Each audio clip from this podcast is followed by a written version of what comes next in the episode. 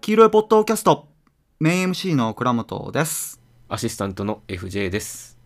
この番組は語って楽しいきらびやかなポップカルチャー論からハードな現代社会をサバイブするための便利なライフハックまで友人同士でさまざまなテーマについてざっくばらんに語れる番組ですはい。いやおじいさんはいはい。今回何の回ですか今回はね、あのーまた僕の友人と言いますか。まあなん、かあれよねうん。い友人を紹介する番組になってるよね俺にや、これさ、なんか僕ばっかり連れてきてるけどさ、そうなんだよな倉で本も側も連れてきてもらってもいいんじゃないかなと思うけど。まあまあ俺がねいやう裏コンセプトがあるんですよ俺が東京に友達おらんからああ、はいはい。そうそう作っていこうみたいなねまあまあそれはいいんですけど、なるほどね。まあ、ちょっとね早速ゲストを紹介したいんですけどはい。藤井さん紹介してくれますかはい。えー、じゃあ、今回のゲストの古丸くんです。はい、フルマルと申します。よろしくお願いします。お願いしまお願いすしまお願いす。しますい。やー古丸くんですよフルマルと申します。古丸くんね結構ポッドキャスト聞いてくれてたよね聞いてます。本当サマソニも今年 FJ さんと行ったんで、一緒そうに。ね。そうそうそう。あのーど楽しどくうでしさせてもらたサいまマしたソニはサマソニ良かったですね、僕。あのー、リアム・ギャラが目当てというか、なるほなどんですけど。はオアい。シスねふ古丸くんは、あの、2日連続で行ったよね。あそうですね。すごい体力の持ちず持ち主やなすごいな今年のロフェスえげつなかったですね。フジロックも全部行って、サマソニも全部行ってたんで。すごいな。フェス人間じゃんフェス人間でしたね、今年。すごい。まあなんかコロナ禍がまあ収束してさ、うんまあ最初のフェスいのなんかそのタイミングでもあったよな。そうね。確かにそうですね。いやー今回はねちょっとなんていうんかな俺なんか最近さうちでさはいはい。思ってることがあってさうん。なんか俺が聴いてる音楽とかうん。俺がこうなんか聴きたいなみたいなそのなんていうの自分の内内的欲求っていうんですかうなんん。かそういうのどうでもいいなと思ってほなんかこう人が何聴いてるのかに興味が湧いてきたんですよう。ああ、いいね。人の人生に興味があるもう俺の人生どうでもいいみたいないや、まあ、 それはちょっと極端やけど、でもまあ、ね、あのー他人のね、他の人がなんかどういうエンタメだとかに触れて、なんかどういう生きそう方そうそをうそうしてるのかっていうのは、僕もね、あの興味があるのよ、実は。なるほどねうん。まあ、そういう感じで実は古丸くんに、えっと、それぞれのなんていうかな育ってきた環境ななんていうの年代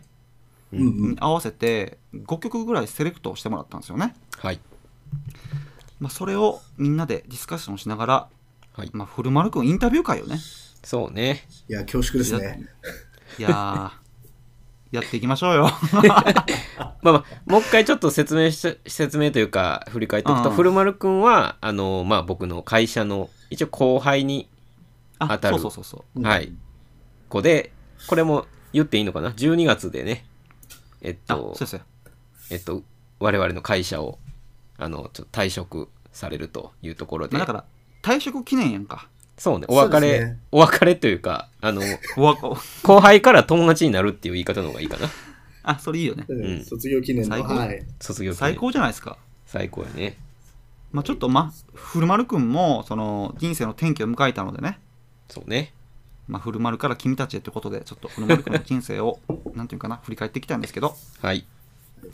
こういう、はい。すみません。なんやそれ。じゃあちょっと順を追ってはいはい曲紹介していきたいんですけど、曲とともにねなんか軽いエピソードがあったりとかしてはいはい。 1曲目ちょっと古丸くん紹介してくれますかはい。じゃあちょっと自分に影響を与えた一曲、5曲、1曲目というところで、は1い。曲目が、エリック・クラプトンの Change the World ですね。おおあーもう名曲中の名曲やね。。そうなんですよ。懐かしいなこれこれプロデュースがさベイビーフェイスなのよねうーあ、ん。そうなんだ。だからエリック・クラプトンが完全になんていうのこうセルアウトっていうかさううんんううんん。なんかまあそういう曲ですよね懐かしいわこれ懐かしいですよね。曲自体、いつ、いつ出たやっけ90年代ちゃうかうん、90年代とかだと思いますね。うん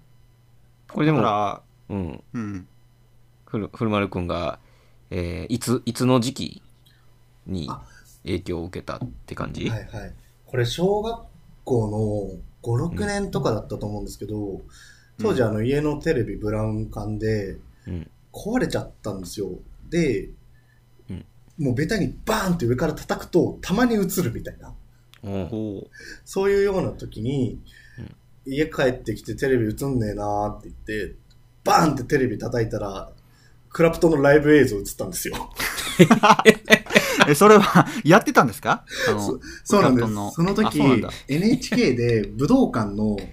ライブ映像うんうんをへえ。流してて、うんうん。で、初めてそのエリック・クラプトンっていうものに触れて、うんほうえ、めちゃくちゃかっこいいじゃんって。何このおじいちゃんみたいな。 なんだこの渋いおじさんみたいな。なんだこの渋いおじさんみたいな。そうなるよねでも、小学校の頃って本当オレンジレンジとか、 出た。もうそういう音楽にしか触れてこなかった人が、あー急にチェンジ・ザ・ワールドに触れると、やっぱりちょっとカルチャーショックというか、なんかね、あーぐわっそうなとんだきて、もう偶然の出会い。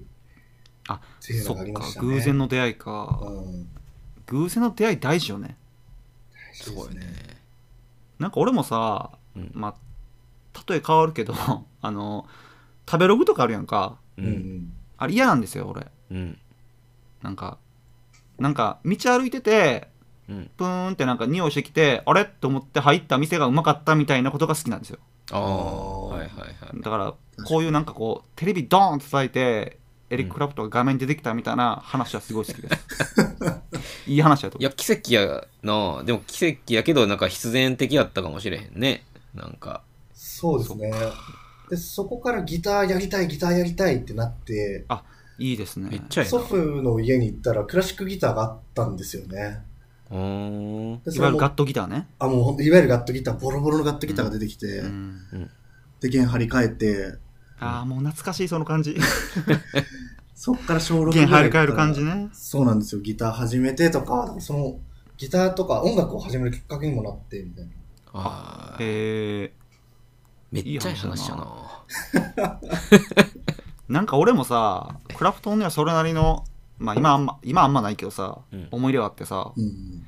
チェンジ・ザ・ワールドもなんかアコースティックアレンジみたいな楽譜買って弾けたし、当時。ええうんうんうん弾いてたし、ソロギターみたいなんで。なんかね、音楽の授業だけ行ってたんですよ、俺中学の時。うんうん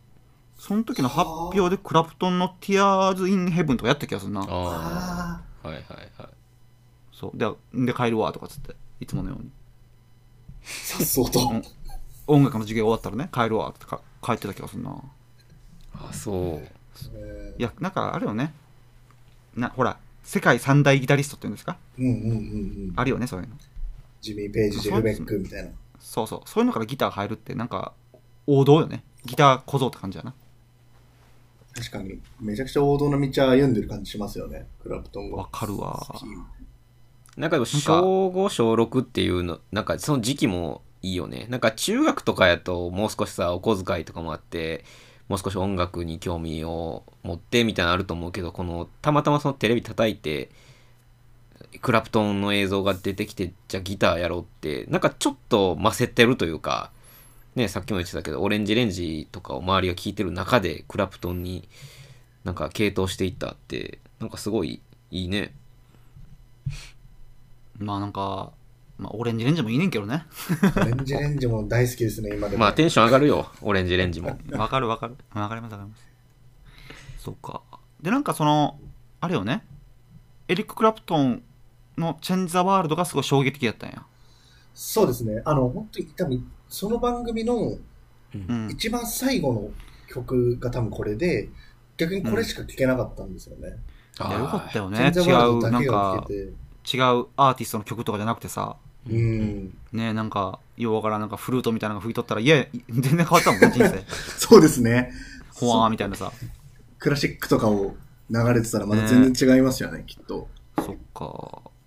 で、小学校高学年の時にギターに興味が芽生えたと。そうですね。興味が芽生えて、やり始めて。で、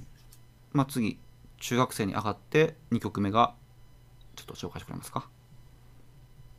はい。2曲目が、またちょっと毛色が違うんですが、バンプオブチキンの宇宙飛行士からの手紙っていう曲です。出た。バンプ。 FJ さん、バンプ、な、なんていうのバンプか。バンプオブチキン。いやいや、バンプさ、まあ僕の中学時代はやっぱもう周りみんな聞いてて、ーでもなん聞いてたかねカラオケとか、いやもう全いやもう歌って数るえるほどしか行ったことないけど、うんうん行ったりしたら、絶対誰か一人男の子は、天体観測天体観測と、あとなんか車,、うん車輪の歌やっけなんかあるよね。車輪なんとかあのり歌ますね、車輪の歌。そうそう。それの2曲を、なんか大体みんな歌ってて、うん。僕逆にそれぐらいしか知らんかったんやけど、その、宇宙飛行士への手紙これう、ん。これはな、結構売れたやつなのあ実は正直知らんかったんやけど。全然売れてなかったと思うんですよね。なるほど。だから当時、ふ古丸くんからしたら、あんまり周りに聞いてる人はおらんかったんや。そうなんですよ。だから、僕が、その、小、僕の家、そのテレビが壊れてたって話さっきしたと思うんですけど、うんうんうん。そこからラジオ派になったんですよね、朝とか あが。J-Wave が流れるようになって、 あの、ララジオ少年みたいになるやつおったわ。ラジオ少年みたいになってきたんですよ。なるほどな。で、そうすると、なんかその、J-POP、流行りの J-POP とかじゃない、ちょっとバンドの曲とかが、まあ、新曲とかが流れてくるようになって、うん多分そこで流れてきて聞いたんだと思うんですよね。で、え、あー何これみたいな、めちゃくちゃかっこいいってなってディグってったら、あ、ラッドウィンプスってのがあるんだ、みたいな。うんうん。ベースボールベアってのがあるんだ。みたいなあー、懐かしい。 ベボベ全然ね。。知らんの。全然知らんねんな、俺。ベボベですね ベボベ。そうなんだ。俺だっそう。て、ラットのことを意識したの、うんうん。君の名はってラットよね。そうですね。それで、なんか、えーっと、初めて知ったぐらいだから、マジで俺の世間知らずっぷりが、正直僕もそ半うよ端ないんだ。全然前世でラッドウィンプスちゃんと知ったから。いや、俺もそう。ねですよね。2016年とかですかね。え、でも、あれは。このバンプの曲は、いや、まあ、ほ他にもさ、バンプいっぱい曲あるやんか。はいはい。な、なんでこの曲があ、そうそうそ好う。きになったというか、あるの多分、この曲の、うん。まあ、メロディーとかもすごい当時ビビッときたみたいのがあるんですけど、あーやっぱそのうんバンドサウンドみたいなところに、を、うんうん、しっかり触れたのがこの曲が初めてだったっていう、なんか意識したっていうか、バンドっていうものがあるんだみたいなあ、なるほどね。あーことをちゃん要とは意識したのがこの時はいはいでわかるしわたかね。そのギター一人で弾いて、なんか、なんかその、へへ部屋でやるよりも、なんかう、う4、5人集まって音を出して合わす時のなんか喜びがあるんだみたいな発想ね。そうですね。わかるわかる。あるよね、そそれ。う。かわいいギター少年やな。可愛いギター少年ですよ ね。むっちゃ応援したくなるわ。当時の、まあ、当時のフルでマもこれル。当時のフルさ、あの、 今聞くやんか、宇宙飛行士からの手紙って。はうい。ん。これ何の歌ってなりませんこれ。な何について歌ってるんですかこれは。いや、なんか何について歌ってるんですかねもうそれもわかんないですよね。か、歌詞が結構なんかね、解説みたいなんとかで考察されがちな曲のように。あそうなんだいや、なんか、あの、僕もあんま知らんかったからググってみたんやけど、なんかその歌詞を考察したみたいなんとか、いう、うんなんかすブログみたいなのもあったからさ、うんそうなんだ。確かになんかそういう、なんかなんて言うんでしょう。詩詩みたいなところにもすごい興味出てきたかもしれないですね。確かに。なんか、なるほどね。ちょっとそう、なんて言うんだろうな。え、なんだろう。なんて言うんでしょうね。その小説を読む感じというか、あなんかスートーリーがあるんだみスたいな。トーリーがあるんだみたいな。多分まあ、うん車輪確かのに歌とかも多分そういう感じだと思うんですけど、うんうんなんかそういうことを意識し始めたっていうのもあるかもしれないですね。なんか音楽に対して。あーそうなんだ。いけない太陽じゃねえんだよみたいな。 そうオレンジレンジのね。うん。あれ、すごい、こうかっこいいな、みたいな。抽象的なこと言うのっていいよね、みたいなるほどな。な。なんかその時に、僕がちょうど中学校の時で放送委員会とかやっていて、うんいいね給給食の時とかに、あこうわかいうるみんなが知らないような曲を流して、みんな俺も、みんなが俺もやってた。 みんながポカンとしてるのみんな好きだったんです よね。わかるわ。 え、何かけてた僕、その時、あの、多分もう本当これ、僕いろんなとこ言い切ってるんですけど、もう世界の終わりを見つけたら絶対僕なんですよ。あ、そうなん だ。そう当時セカオはね。もううん世界の深深夜とかによくそのインディーロックの番組とかをやっていて、そういうのよく中学の時見てて、うんそこで世界の終わり見つけて、世世界の終わりを多分給食の時に初めてかけたのは僕ですね。り日本中、日本中探しても、昼の放送で流したのは、古丸くんが初めてなんや。絶対そうです。日本の中でも。多分いや世界中も多分僕らしかいないと思います、そんね。なあの時の。 FJ とかさ、うん当時の放送部で何かかってたとか記憶ないんですか思い出。えー、でも、僕、中学はもう、もう、ベタに、あれを、もう、あの、モーツァルトやったと思うで、へえ。クラ クラシック、いや別に放送部がなかったから、多分。あー放送部というものがなかった俺俺俺ねだ、からあの、俺は放送部に入りたいからっつって、全然やる気ないのに生徒会入ったんですよ。まあ生徒会が権限持ってたんですよね。うんうん。で、入って、何かけてたかっていうと、レッド・ゼッペリンの移民の歌とか、ダフトパンクとか、うん、おーあとエミネムとかかけてま した。お前ら聞けとかっつって。ですごい面白かったんが、うんあのーまあ、スピーカーっていっぱいあるやんか、うんうんうん。校内って、うん校舎って。うんで、なんかあの、まあ校内向けのやつに流すのだけじゃもったいないから、なんかスイッチをうんそのいいじって、あのー郊 外に向けてのスピーカーにもかけてました、俺。それでい移民の歌をうんボリュームすごい上げてやってたら、うんうわーいいなーと思ってわーってやってたら、うんズカズカズカドンドンドンドンって感じな音聞こえて、うんもうすごい怖い教頭先生にめっちゃ怒られたっていう 今すぐやめなさいとかっつって そう思いだろうなそれなないやいいよね ね、後悔に流してたことなのか、移民の歌がダメだったのか気になります。そうそうまあ諸説あるけどねいやいいよなやっぱ放送部入るの大事よねいや、放送部は楽しかったですね。小学校の時とかって、その、その放送室にある CD、うんうんコンピューターおばあちゃんとかしか流せなかったんですけど、何それあー分からあんの何それえ E テレとかのやつやな。 E テレあの、そうーですね、教みん育なテレのビの歌とやつやか、なそう、あーあのやつばっかだったんですけど、中学になったら自分で持ち込めるようになった んで、持ち込みね楽しいな。持ち込みって言葉がウキウキするよねそう、そうですね。いやで、それでなもうん本か当さにいろんなね、うん。ヤンキーの友達からさ、はいいやこれかけてやとか言われんねんなんか、うんディスクジョッキーやんみたいそれそうやな。リクエストが楽しかった来そうみたでいすな。ねな。そうそう楽しかったなあの 頃そっかでバンドとの出会いってことでうんうんまあこの宇宙飛行士からの手紙みたいなことをきっかけにしてバンドとかに目覚めていくんやそうですね。そこからうんバンドサウンドみたいのにすごい興味が出てきて、さっき言ってたバンドとか、アジカンとか、なんかそう聞き始めましたね。あ、時間ね。うんアジカンか俺最近アジカンのさあのうん後藤さんゴッチこっちねはいはいはいがなんか偉い人やっての最近知ってさ偉い人なんですかなんか偉い人らしいんですよあの人どうやら業界では。そうなんだはいは頑い張ってるみたいなうん。後進の育成にもみたいなねはいあはあ、いはないるほど。そう、ん最近知ってさあそうなんだと思ってちょっと俺だけ取り残されてるなみたいな俺ら取り残されてるなみたいな何うちそうやな。いや、でも周りはやっぱ聞いてたよ、アジカンとあかー。そうなんだほまこう僕の多分高校ぐらいかな、アジカンって。全然知らんねんな俺、まあ、僕もそう正直あんま通ってへんからさ。うんうん。そうそうで高校に上がるわけやそうですね。それで高校に上がって、 3曲目が3曲目が、えーと、 また経路変わって、ビートルズのドライブ・マイ・カー。最高ピッピーピッピーピッイエーイイエーイや な。いやー最高だわなんでこう、ビートル、なんか戻、原点に戻ろうみたいになったのああ、でも、それはすごいありましたね。多分もう、うん J ロックみたいな、ロロキノン系みたいな言われてるものを多分中学の時すごい聞いてて、うんうん。で、高校入って、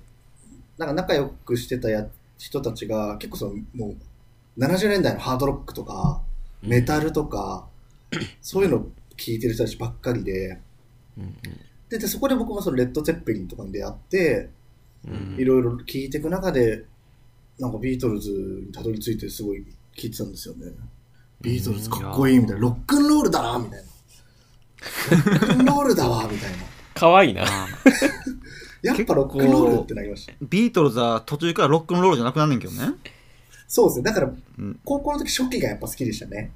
あ逆にうん。ハードデイズナイトとかヘルプとか。あ俺も好きやった初初期も初期でいいと思うあのーあれ好きや俺あのキャンパミラブキャンバミラーはいはいですねあれいいよねあれも好きやったなうんいろんな、なんだっけ、し、調べずイエーイイエーイイエーイってやつはいはいあはりい。ますね。そうそう。うん結構初期か。え、僕好きなペニー、ペニーレーンと、あーマジか、はいペニーレンなんや。はいはいあへえ。と、あとあれ、あの、Here, There, Everywhere か。あー、めちゃくちゃいい曲ですね。うんポールの。アルバムやとさ、フルマルクは何が好きなんですか僕はやっぱりラバーソウルですね。一 緒俺も。あれよね。いいよね。いいですね。ノルウェーの。 3枚選べって言われたら何選べますかあー、深い。深すぎますね。でも、ラバーソウル、サージェントペパーズ、そうですよね。僕、ライブイット BBC とか選んじゃいますね。なるほどね。あ、そっか。俺はリボルバー、えー、ラバーソウル、ホワイトアルバムかな。あ、ホワイトアあルバムなんやホワイトアルバムなんですね。うん。 FJ さんは僕、だからその、インマイライフ入ってるのがラバーソウルよね。そうです。あと、え、えーイエローサブマリンって、ありましたね、アルバム。マジカルミステリーツアーね。うん。あ、それそれそれそれとか、え、ごめん、あと、その、Here, There, Everywhere 入ってるの何やったっけあとリボルバーやね。あ、リボルバーね。そうですね。そのあたりかな。僕も結構でもアルバム、アルバムっていうよりこう、結構雑種的に聴いてたかもね、当時は、ビあートルズうを。んううんんやんわりと。そう僕はあのサザンが好きやからその、うんうん結構さ桑田さんのラジオ聴いてるとビートルズ流してきてたからはいはいはいはい。その影響でビートルズも聴くみたいな感じやったかな、いや俺最初さ、サージェント・ペパーのさ、うんルース・イン・ザ・スカイ・ダイヤモンドって曲があるんですよ。うはんい。うん衝撃やったもん。ルシーナさんはねですねあのイントロ、はいイントロが。えどんなやったっけこんな、なんていうの、サウンドの、なんていうの、あれ、オルガンなんかな、あれは。もう聞いたことないと思って、確かに。中学生ぐらいの時。それ衝撃やったな。まああれ、え LSD の歌やねんけど、う。うんうんうんん衝撃やった当時すごい。僕そう、ルーシー・イン・ザ・スカイ・ウィズ・ダイヤモンドめちゃくちゃ思い出があって、うん。僕高校の時生徒会長をやっていて、おお、うんで、あのーその一個上の代の先輩たちの当時とかを読まなきゃいけなくて、おう大役やね、大役を任されて、うんでその時にもうどうしよう、でもいいことすごい言いたいと思って、うんあの、はいはい図書館にこもって書いてたんですよ、当時の文章を。うんはいはいで、やっぱビートルズ大好きだったんで、ビートルズの曲の一節を引用したいと思って、それやばくない 大丈夫で、あの、あったんですよ。その図書館にたまたま、図書室にそういういや、はい本があったんですけど、うんそれ、がその翻訳本じゃなくて、ちょっと意訳本はいはいああ。で、僕はその、あの、ルーシン・ザ・スカイ・ベズ・ダイヤモンドの意訳を、あの、翻訳として、あの、当時で紹介をして、うんで、いろんな先生からすごい良かったみたいなことを言われて、で、その後、英語の先生から、いやあいやいれ、やちょっと俺も、俺、授業で使いたいから教えてくれって言われて、マジか。え、なんかいいいこと、え、いい曲、え、いいこと歌歌ってましたっけなんか。なんかいいこと、その訳本には書いてあったんですけど、多分翻訳見るとそんなもん、めちゃくちゃな感じだったん で、先生からちょっと怒られましたけどね。なんか登場人物全員なんかちょっと抜けてる話だな、それ。そうですね。でも、でもいい話だと思う。適当なこと言うなみたいなこと言われて、すいませんって言いましたね。そうなんだ。なんかあれよね、洋楽聴くってそういうことよね。 ああ、そうですね。もう俺も中学の時聴き始めてさ、うんいわゆる海外の音楽、英語のね、うんうんすっごい英語勉強したもん。あああ、確かに。で、なんか、なんかそういうことでもないやんか、別に。受験英語はできたからって、絶対分からへんやん。英語の歌詞ってさ。そうましですてねや、エミネムとかさ、聞いて分かる、 分かるわけがないやんか。そううなんやうんうんん。そうすごいそれとなんか日々格闘しとったなでも知りたいみたいな欲求とお追いついていかない自分のスキルみたいなうんうんうん。難しいな確かに、英語とか勉強するってなったきっかけ、マジでやろうと思ったきっかけは、本当に理解したいと思うところから始まりますよね、きっとね。あーそうそうそうねまあ映画とかでもねやっぱり確かなにん。か字幕なんか気づきがあるんですよなんかあれうん言ってることと字幕翻訳の日本語が違うみたいなねあ微妙にこれあでもこれはこういう字数でやってるからこうならざるを得ないんであって英語ではこう言ってるんだなってのは分かってくるのが結構気づきやったりするのよ一番最初のうんあ、確かにと。かねまあ英語の曲を聴くのもそうよねそうですね。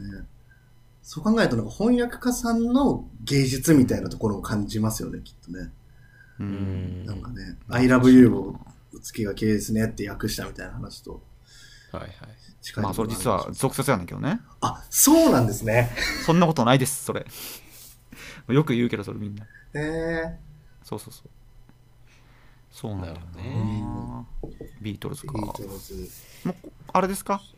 この頃にはもう音楽はやられてたんですか音楽やってましたね。それこそビートルズやってましたし、どういう感じでやってたんですかあの当時のさビートルズの音って再現しにくいやんはいはいはいはい。どうやってたんですかいや、僕本当にそんな、あの、疎かったんで、もうアンプに直でテレキャスターをつないで、かわいいでちょっとジャキッ、ちょっと、ちょっとベースを落として、なんかちょっとジャキッとした音にしたら、ちょっと一見ばっかっぽいなみたいはないはいはいかわ感いじいで、あの、やってましたね。お金もなかったんで。もうだってさビートルズの音とか再現できひんやんかそうあれは当時の録音機材でうん当時の楽器でしかうもん下手な4人がやるからああいうそうね音になるんであってうんうん。そう再現できんのよなビートルズって確かに。懐かしい懐かしい。もうだから、僕、その、ビートルズ以外でも、バンドでボーカルやってたんですけど、あそうなんだそう、ディープパープルとか、レッドステップリンとかやって て、まあ、それもう無理じゃんみたいな、いやもう一人二役やもんね一人二役ですでね。できるわけないからなジミー・ペイジとなんだっけロバート・プラントでしょロバート・プラントですね。いや一人二役でしょそれうんできるわけないって言ってましたね。いい話やな。うん、懐かしい。なない泣けるわ泣いてまう わなんか FJ はさ、うんあのーえまあ FJ はそのビートルズとかってその一応同性はあったわけやんかうんうん、そのササザン経由のさうんその海外のそのいわゆるロックっていうんですかうんうんにはあんまり興味なかったっぽいですよね FJ どうやらそうやねあのーあんまりなんか僕もそのレッスンでさドラムを習ってて師匠、うんうんしお師匠さんがおるけどで師匠からはね、まあ、例えばこのドラマ例えばデニチェン聞い聞いてみとかうんうん言われるデニス・チェンバースとかあのそうやしあのーえっとレッチリのめっちゃド忘れしたドラマ、えあのーチャド・スミス。チャド・スミスや、チャド・スミうスとかすごいで、みたいなような言われてたけど、なんかね、あんま刺さってなくて。で、まあ、しかも僕、部活はずっと中高吹奏楽やったから、なんかそのバンドみたいなことを、に、あんまりこう触れてこんかったのね。で、まあ、その後、まあ、大学でね、ジャズ、ジャズ圏に入るから、まあ、ようやく、なんかその、き興味持ち始めるじゃないけど、 ちゃんとやりだすみたいな。感じやから実は僕あんまロック洋楽ロックみたいなところに結構触れてきてへんしそれで言うと日本 J ロックもそのロキノン系みたいなようなところは実はあんま通ってきてないのよねうんうんまあ日本でいうロックってまあ UK ロックのことなんですようんうんうん基本的に、特にロキノンが影響を受けてるのって UK ロックやからうんうんそう俺,、まあ、俺は UK ロックはそれなりに思い入れあるけど、まあ、でも結局離れてしまったな、うんなんかそれよりねクラブミュージックがすごい好きになったからうんううんうんん EDM が起こる前のねうんううんんクラブミュージックって基本 EDM で終わるんですようんえ全部、ーそうなんかそう EDM が勃興する前のクラブミュージックにすごい思い入れあったからそうまあそれ系で UK ロックも聴いとったけど、まあ、一番好きなのはやっぱローゼズかなうんローゼズがすごい好きだった気がするうんあのストーンローゼズねあ、ストーンローズですね。そうすごい好きだったまあいわゆるブリッドポップねうんうん。そっそれいかいつぐらいに聞いてたブリッドポップうん高校生ぐらいなのもう聞いとったな高校行ってないけどねうそれはそういう感じだねそうなんですよでで古丸くんはそっから大学に入るわけやそうですね。大学に入って、で 4, 四曲目紹介してくれますかはい、ありがとうございます。4曲目が、えー、アンディ・モリの「フォロー・ミー」って曲ですね。おおお、これ聞いたも文字列ではアンディ・モリってのは知ってるけど、うんき曲は聞いたことなかったから新鮮やったなそうやね、僕も。これどういう出会い方やったんですかこれもでも、まあ、高校生ぐらいの時にアンディ・モリうんが、多分ツツタヤの CD ショップ大賞、ツタヤのなんとか大賞みたいなのに選ばれてて、へそーれの2位かなんかだったんですよね。で、その曲をいろいろ、そのアルバム、その辺のなんかやつを漁ってて、うんで、出会って聴き始めて、なんだこれはってなりましたね。まあなんかあれよね BPM が早いよね早いっすね。ね。そうだから自分のその気持ちを高揚させるとか、なんかモチベーションを上げるとか、なんかそういう時に、はいなんか聞くんだ音そう音楽ってそういう時に聞くと、効果があるっていうのにすごい気づいた曲だったりはしましたね。うーん。ああなるほどなその気分が落ち込んでるってよりかはより上げたい時に聞くみたいなそうですね。なんか気分が落ち込んでる時に気分を落ち込ませるために聞いたりする曲もあるやんかありますね。もっと下げるみたいなうんね。うん。そうっていうよりかはなんかその元気出すために聞く曲やそうですねそう。なんかそういう、そう、なんか自分の気持ちに合わせて聴く音楽をなんか選ぶみたいなことを、なんか多分その時大学生ぐらいがし始めていて、あ僕そうだ確かにアドレナリンっていうプレイリストがあるんですけ ど、もうそのアドレナリンが出そうなプレイリストを自分でそうです作って、あそうなんだで聞いたりとかして、ぶち上がる曲とかを選んでやってたりとかえー。アドレナリンかそうですねなんか俺ねすごいあのなんていうか言いづらいねんけど BPM が速い曲聞くと眠なんねんなあります 逆にっすね。なんかすごい眠なるなんかすっごい眠なるなんかこうなんていうんかなそのビートがなんかこう軽くてなんかそのディテールがわからんくて眠なんねんうーんそうそう藤井さん、うんアドレナリン出した時何聞きますアドレナリン出したい時ね。これいいテーマやと思う難しいよね。今、まあ今、今今っていうかその今現在の FJ 現代のうんえー、なんやろうな。まあ、サザンはね、全般的にそうやと思うけど、あそうなんや、うんうんうんえなんかあれですかそのあそっかそれはなんかその個人的な思い出とかに結びつきませんなんかエモくなったりとかしませんそういうなんじゃないんやあ、でもそれはあるかもね。なんか、あの、奮い立たせるじゃないけど、だから、うんサザンの中でも、あのーキラーストリートってアルバムがあって、2005年ぐらいかな、6年ぐらいやったと思うねんけど、そこのロックンロールスーパーマンっていう曲があんねんけど、うんうんそのアルバムだけに入ってる。なんかそれは当時高校で、まあそれこそ桑田さんのラジオ、ほんまにラジオで聞いてて、うんで、その新曲発表みたいなんで聞いた時に、なんか、うわ、こんないい曲作んねやと思って、まあそれは未だになんか奮い立たせる曲として聞いたりするね。うんなるほどな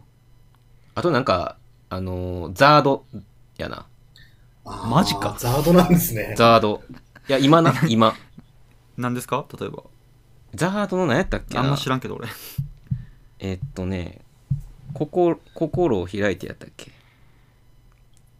なんかね、そんな曲があんねんけど。えいや、なん中島か、みゆきのファイトじゃあかんのあれはちょっとファイトすぎるから、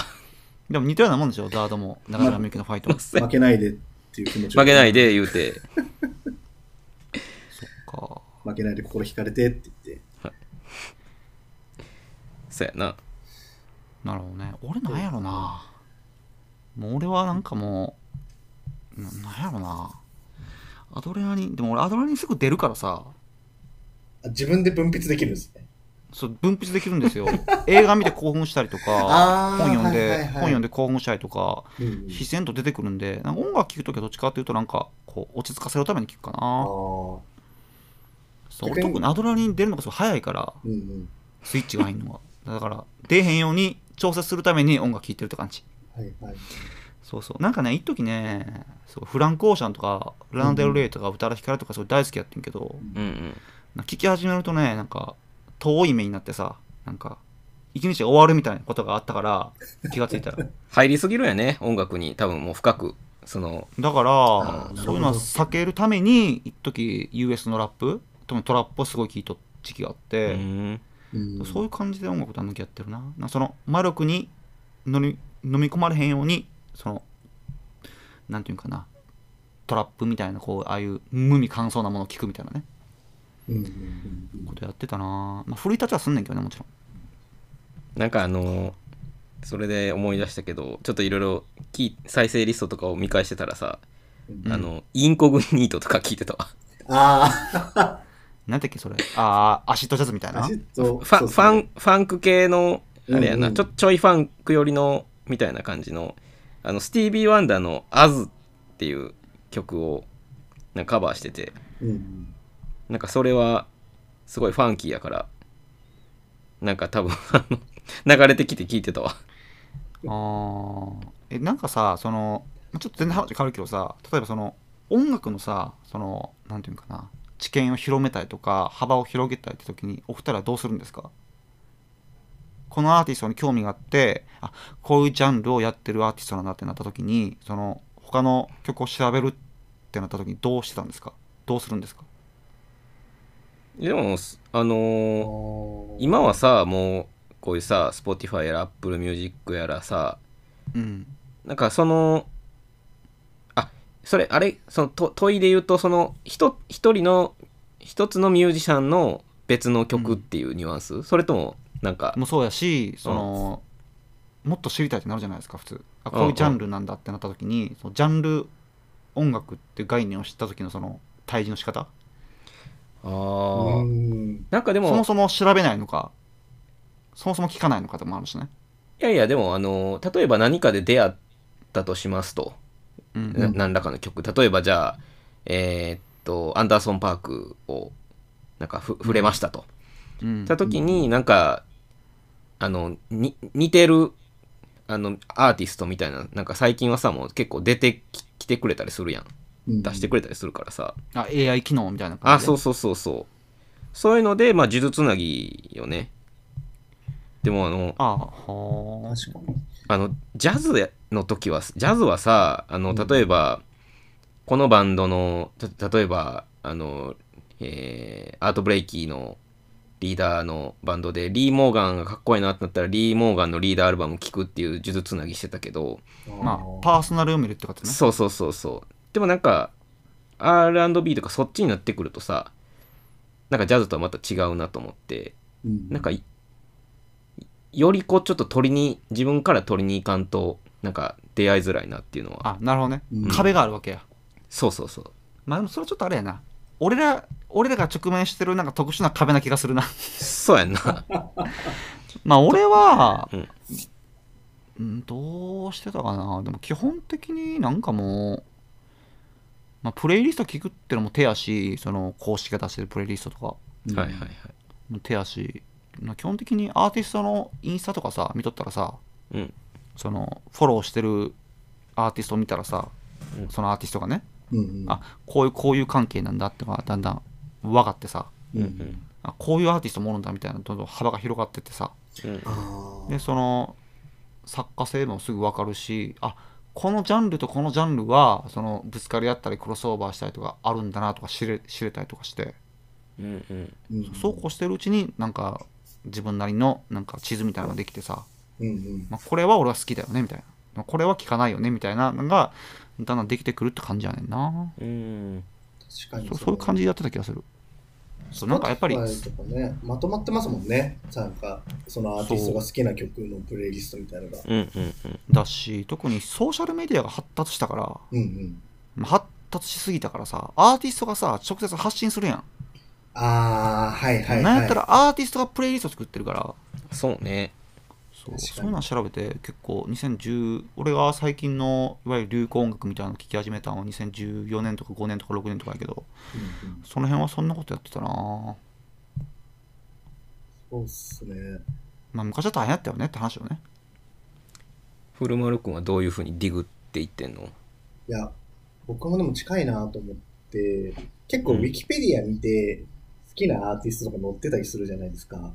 うんううん。んそのアーティストが好きなアーティスト。で影響を与えたってやつねなるほどあ本当ね。にそれこそそうですね、影響を与えたあ人たち。ーはいはいはい。そういうので、あ、これが好きなんだとかで聞いたりとか、そういうことが結構多かったですね。確かに今、本当それこそ昨日とかも、僕、離れ組すごい好きなんですけど、離れ組の長住隆が、うん。自分の好きなアルバムを3つとかをインスタに投稿してて、それで、僕それで、友部正人、フォークシンガーとかを知ったりしましたね。本当にそれこそ昨日の話ですけど。まあそういう時代よねなんかもう、うんなんかそのアーティスト昔はさ雑誌買ったりとか さしてたわけですよ、まあ、俺買ってないねんけどうんうん。全部インターネットで済ましとったからうんうん。中学生の時からうんうんそう昔はなんかアーティストとリスナーの間にメディアがあって言葉があってって感じだったけど、まあ、あんまそういうことでもなくなったよなうん。確かに。それがいいことなのか悪いことなのかはなんかもうね各自判断してくださいって感じよね、もう、雑誌。ねうん年末やし、オバマがアップする今年のベスト曲みたいなやつ、まあ、あれとかさ最高やんそう聞いた方がいいよね。オバマがカーディービー聞いてんねんからそうよね。いやまあでも、倉本から教えてもらうってあるけどね。ああ、ー人そうよくないですよ FJ さんあ、でもその中で自分の中で精査していくよ。もちろ。うんんうん。そっか、悪いことしてるな。 いや、なんかね、うんあの、な、なんていうんかな、その、なんか悪いことしたなって思うな、そういうこと話聞くと。どういうことどういうことなんかさ、うんうん俺すっごい大学時代の時にさ、ううんんうん。なんていうんかな、後輩とかにさ、これ聞けとかよう言うとったやん。うんえうん。ーああれ、本当悪いことしたなって思ってんねんな。ん悪いことしたなって思ってんねんな。あ、そうやっぱりその、なんか違うと思う、それは。いや、あのーじいや自分ど自分で得る喜びを、自分で探そうしそうそうそうて出会う喜びを失ああそうなんですわしちゃってるなってことですよね。そう、あーき機械をね、その、なるほど。もうなんかもう、おお俺が紹介した文脈でしか分からへんやんか。ああ、確まかにな。でもさ、きっかけはそれやったとしてもさ、自分の中でハマるハマらへんかはさ、別に自分の判断やからさ、うんうん。まあ別に僕も倉本が言うのが100%僕にハマるかって言われる別にそうじゃないしさ、ヒントを与えられたっていう、逆にそこの入り口を開けてくれたっていうのでは、あ別にこれ倉本だけじゃないけどね、他の人がおすすめする曲とか、うんうん。一回聴いてみたりとかするけどね。なるほどな。うん。確かに。そうですね。きっかけですもんね。そうそこからそうそうですね。ハマるハマらないはね、自分次 第ですもんね。いや、わからん。大学時代を思い出すと倉本が強く後輩に言い 言い過ぎてた、やったらちょっとあれやけど さ、いや、分からんけど、音楽ハラスメ絶ント対聞けよみたいな。音楽ハラスメント。絶。対聞けよとかっていう言葉に弱いやんか、若い時ってさ。まあ、先輩とかから言われたらそうっすよね。そう。うそん。ういうのよくないよね。まあ、それは僕もしてたかもな、 当時。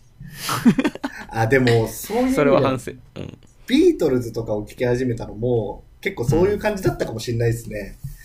これマストみたいなね。そうです。レッド・ゼッペリンとか、その、U うん UK の70年代ハードロック聴いてんだったら、じゃあロック、ブルース聴いてんの当たり前とか、あなあんかなんとなくそういう価値観があったのじゃないですね。悪い教養主義ね。教養主義ですね。。というう名のお押し付けね。うん、いや、でもこれはもうみんなあるんちゃうこれもう音楽だけじゃなくてさ、も確かに。これ聞いとけみたいなね。う。ううん。ん、でも、そうですね。それで僕、そう、クラプトンは、ブルースの人なんだっていうのを、やっぱそこで知りましたし、あ実はね、実は、なんで、昔なんかクリームってバンドやっててみたいなね。あ、そう、クリームも大好きなんで すよ。いそやう、クリームはあれよサンシャインオブユアラブとか大好き。今も聞きたい。タラララってやつね。で、そう、タラララですね。懐かしいなとかとか、もうそういうなんか、昔の音楽知ってたもののリーグとかにもなったりとか、なんかやっぱ、つながるなと思いますよね。聞いてきたものが点と点があ線で、結そばのれてつ。ながるなってなった瞬間すごい楽しいよね。楽しいですね。わかるわ。まあ、あのビートルズはあれよね。どことも繋がってないよな、正直。ぶっちゃけて言うと。そうっすね。確か不思議に。なバンドよね。うんそれで言うとね。そっか。あの8年間とかですごい変化してますからね。うんね。うんな。んか、途中、インド行ったりとかね。下歩いて入れてみたりとか。ねなんか、ドラッグやってみたり、なんか、 おねやってましたよね、いろいろ。すごいじ、すごいバンドよね。すごいバンドですよね。そっか。で、アンディ・モリのフォローミーね。自分でフォローミンした。はい、これ、おじいさん聞いてみてどうでした初めて聞いたでしょ。初めて聞いた。うん。俺は、俺は、眠いと思った。はい、テンポ早いからな。い正直に言おうと思って。うん。うちどうだったんですかや、僕は、あのーテンポ早いなっていう感じやなテンポ早いなって思った。 でも、やっぱ、あの、古丸くんが好きそうなサウンドやなって感じたかな。あーこのバンプとか、まあ、そのラットとかさ、その、やっぱこう、一定層この J ロックがやっぱすごい好きな層がいてて、別にそれはね、あの、あの、別に、う悪いことじゃないなくて、やけど、うん、わかるわかる。言いたいことはわかる。そうそう。ななんかあの、スリー、え、スリーピースでやってんのアンディ・モリは。あ、スリーピースですね。あ、そうなんや。まあ僕が割とあの、ああの、ブラスとかアンサンブルとかの方が入ってる方が好きやったりするから、うんあの、テンポ早い曲やなって感じた。先輩二人からすごい冷たいこと言われてるよね。めちゃくちゃ客観的な意見だなと思いましたね。もうこんな主観の話をしたつもりか。いや、でも、いやいやいや お、そういうおこう、こういうコミュニケーション大事なんですよ。 そうですでもねが。あ面白い楽ですね曲はやっぱ思い出とともにあったりするからさ、そのあーおっしゃ人る通の。りうん。うん。その通りですねそこは否定できるもんじゃないからさ。うんやしさ、俺もさ、過去何回かあったよ。いや、この曲好きなんだよなって言った時にさ、すっごい俺より知見の広い人にさ、うんえでもその曲は実はあれなんだよねとか言われてさ、相対化されるみたい なさ。もうカルチャーショックやって不安になるよ。な。自分が好きなものに自信持てなくなるよね、それって。うんまあまあ、それは全て勘違いなんやけどね。うん。まあ、そう思うことも勘違いやし、そういうことも勘違いやし。うんうんそうそうあーでもそれ、本当高校生の時あったかもしれないですね。やっぱそあそうのなんだ周りがやっぱりその昔のハードロックとか聴いてる人たちばっかりだったんで、うんうんその中でアンディ・モリ聴いてるとかななかなか言えなくて、で、その中でもな一人だあーけそういうの好きなやついて、で、そいつに好うんきなものが変わってくんだよねみたいな話をした時に、いや、俺はどっちかというと増えていくけどねみたいな話をされて、おー確かになみたいなおーまあでも、こと思いまし今た、考えたらどっちも正しいよな。確かにでもそれいい話だと思うん うん確かに増えるって考え方があんま当時なかったなんかがんじがらめになってたんだろうなと思いました、あう。なんかやっぱり同調圧力は良くないと思うな。その、ムードを作るっていうのは良くないんやと思う。そのうんうんうん、これを聞くべきみたいな。ーあー。あーあー確かにその、これを聞くべきっていうことによって、一番最初に聞いた時の喜びが半減する。減じるああ、なるほどトラップってそうなんですよ。うんうんトラップってさ、なんかもう、日本でマジで流行らんくて、うん海外でめちゃめちゃ流行ったんですけど、うんラップのジャンルとしてのトラップって。でも一番最初にそういうそのなんか日本では流行ってないって文脈がつきすぎてうん初めてトラップを聞いた時の喜びがねないんですよ今うんあああなるほどもう俺ミーゴスとか大好きだったもんーミーゴスの良さ分かってくれへんねんな日本人とか思って さほんといいねんけどなまあまあいいんですけどでまあ大学も卒業して無事ねはい俺とこは違ってこじらせてね、いろいろこじらせたりもしながら。俺とは違ってで5曲目大学卒業紹介してくれますか紹介してくれますかはいこれが最後なんですが最後が、えっと森山直太朗の「しまった生まれてきしまった」 っていう曲ですねマジかなんかこれはどう反応していいか分からないいや、これはだって、古丸くんとタイトルが僕辛い僕僕は出会ってるわけやんか、もうすでに。そうです古丸くんねは社会人になってるってことやからさ。なんか悩んでたんか。あでもここれをう僕ん、ライブではあの初めて聞いたのは2020年の多分冬とかなんですけどすごい覚えてて、僕あの JWAVE がやってるギタージャンボリーっていうギター弾き語りのイベントがあるんですけど、それがすごい好きで毎年のように行っていてうんでそこで直太朗が出てきてでその時がちょうど3月に2020年3月に開催予定だったのがコロナで中止になっちゃって、はいはいで、それの、まあ、復活みたいなのが、うん2020年の冬とか、12月とかにやってたんですよ。うんで、その時に結構やっぱもう、コロナの時期なんで、心もすさんでるし、いやなんーか大変いだろいろね疑心暗鬼になったりとか、うんなんかちょっと暗い気持ちになってた時に、ふと出会ったこの曲が心に刺さりすぎて、なんかやぱしまった生まれつきああ、なるほどマなジってかあ1曲目だったんですけどとことこ歩いてきあて、MC も何もせずに、ただこの曲を歌い始めて、マイクもなしで。うんそれ聞いたときに、いや、もう、今、自分って多分こういう気持ちだったんだ。すごい分かったというか、あすごいこの曲が響くような状況だったんだっていうのが分かったというか、音楽に自分のことを教えてもらったというか、ー俺しんどかったんだなみたいなね俺しんどかったんだな、みたいな。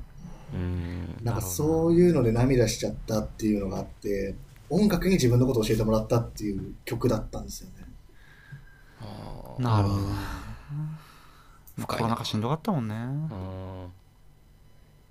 まあまあそっか人生の転機もあったりとかしていろいろ大変だったんやそうですね。2020年。ね、もう2年、3年前か。すごいな。森山直太朗ってさ藤井どういうイメージあのーなんか確かにさその、フルマルクみたいな人は、まあ、ふふフルマルクは実際そうやったわけやけどなんか救ってそうよねうん。そうあのなんかそういう歌詞よねでもさあの森山直太朗って結構僕らの中学時代のそれこそ「桜読書」とかあさーはいはい。えっとあとな「夏の終わり」かうんうん。あと多分何曲か他にも多分売れた曲あると思うけどそうですね。なんかやっぱすごい独特やったよねその当時のそれこそ「オレンジレンジ」とか「大塚愛」とか言ってる頃にうん、森山直太朗しかも読読書やからさ一人で歌ってたけど、ね全部ファルセットやんなうん、あでもやっぱ歌詞がやっぱこうまあね古丸君みたいにこう考えさせられるというかなんかいや君たちはどう生きるのじゃないけどさうんうんうん、なんかそういう投げかけをまあ歌でしてくる人なんかなっていうのをまあ今日のこの「しまった生まれてきちまったを」あのね事前に上げてくれてて聞いたけどなんかそう感じたね。そうっすよね。うん確かになんかその、生きてることが辛いならっていう曲が出た時にあそれそ。れ。うん。それもすごい、あの、結構歌詞が、まあ、トライオンによってはすごい過激重たいよね。重たいうん曲だったりして、結構それが、なんか賛否両論にすごいなったみたいなんですよね、当時とか。へえ、うんあなるほどうん、だからやっぱり、まあでも逆に言うと、人の感情に訴えかけるものって賛否両論起こらないとおかしいよなと思ったりとか。確かにねう。ん、あしたーりまあ、しなかったみりんながいいいいみたいなんじゃなくてね。そうですね。なん、かそういう時あるよなうなんかそ、の典型っていうかさ典型ってあの天となんていうの中国の古事に伝わる言葉やけどなんうかん天から降ってくる時あるよね、うんうんうん。俺もあるなそういうの何やったやろ俺の人っててて典型みたいなことって曲か人生観変わるみたいなことよねそうですね。そういうことあるかなまあフランク・オーシャン大きかったかなあーね言ってるね。うん、衝撃やったわあーなんか俺のこと歌ってると思ったしねあとあれねあのレイ・ハラカミのあのはいはい。終わりの季節うんうんうん。聞いた時にこれ俺のこと歌ってると思って衝撃やったことあったな中学生ぐらいの時あ高ー校生の時これ俺のことじゃんっつってそうはいはいはいはい。まあでもそういう曲ってさ何年かたん何年か経ったらさもう聴けないんですよ苦しくて、うんうんうん。そ思い出してまうんや、当時。うそう思い出してまうだだからそういう辛くなりたくないからトラップ聴くんですよなあまーたそういうことなんですね。そうそう分かった分かりましたあーなんか一応分かってきました。なんかこうじんわりしたくないんですよあーじんわりエモい感情になりたくないからなんかこう忘れさせてくれるのが何かなってなった時にトラップやったんですよねあー、なるほそど。うそうそうそう確かにさっきそのですね、曲と思い出が一緒になってるみたいな話ありましたけど、辛い思い出の場合、その曲聴けなくなりますもんね。いやービートルズもそうです よもう思い出すそうもなんんや全てあー確かに。思い出乗っかっちゃってんだな、歌曲って。うん。 そうだから俺はもう新婦しか追っかけないななんもないですもんね、思い出が。新婦追っかけるだからトラップもうトラップってすごいリリースされるからあ、そうなんですね。誰でも作れるからあの曲えーあのあのなんていうのあのあのフォーマットっていうかさうんそう簡単やから、そうそう一と聞いとってんなかなるほどねなるほど。まあまあなるほどね。なんかちょっとしんみりしたな。ですよね。図らずもね、まあなってしまったなまあまあでもなん、か古丸くんもさ、はいその、まあ、会社辞めるわけやんか。そうですね。退職、卒業というか、はい。まあ楽しいよね、今一番。そうですね。今もう、ハッピーハッピーの、いやーございます。はい。古丸くんの将来が楽しみやわ。すね、お父さん視点の、はい。いやいやいやいや全 然、古丸くんとはね。特に対はないねんけど、うん。まあちょっとね、あの、古丸くん、あの、聞いてくれてるんで、このポッドキャスト。うんうん。はいちょっとなんかね、他の回でも、なんか、なんていうのかな、フューチャリングしたいよね。そうね。なんかもっと深掘っていきたいよね。うん。深掘りたいし、いろんな話したいよね。そうそう、もう、もう先輩後輩の関係じゃなくなるからそう。そう、もう友達やから。そうそう。 友年人齢だとからか。、年齢とか関係ないんですよ。そうそうそう。俺と FJ 見てください。そうやでそうですね。年齢は倉本は上やけど、ジャズ圏的には僕が先輩でとか、うん要はもう意味わからんから、そのどうでもええからって、そうそう全然、全然。なんぼほど一緒。緒におったんやって話だからな、時間は。最近ちょっと会ってないけどね。まあまあね、しゃあないけど。まあ、こんな感じでね、ちょっと、ななんていうんですか、こう古丸くん導入会そうね、古丸くんを、ちょっとね、イントロデュースというかね、イントロダクションというか、うイん、ントロダクションうん to ふ古丸よね。そうえね。っとそうね。イントロダクションというフルマル。うん。いや、ちょっとやってきたんですけど、まはあ、いちょっとね、あの、まあ、今まで、えっと、聞いてくれた方、ちょっとね、こうこういうこと言うの初めてなんですけど、はいちょっとあの、フォローボタンがあるんで、番組をフォローしてもらって、うんできれば評価もしていただけたら、アプリ経由でね、嬉しいです。はい。それでは、キールポッドキャスト、えー、古丸くんインタビュー会、えーお送りしました。ゲストは古丸くんでした。ありがとうございました。さよあうりながとうございらま。した。あありがとうございました。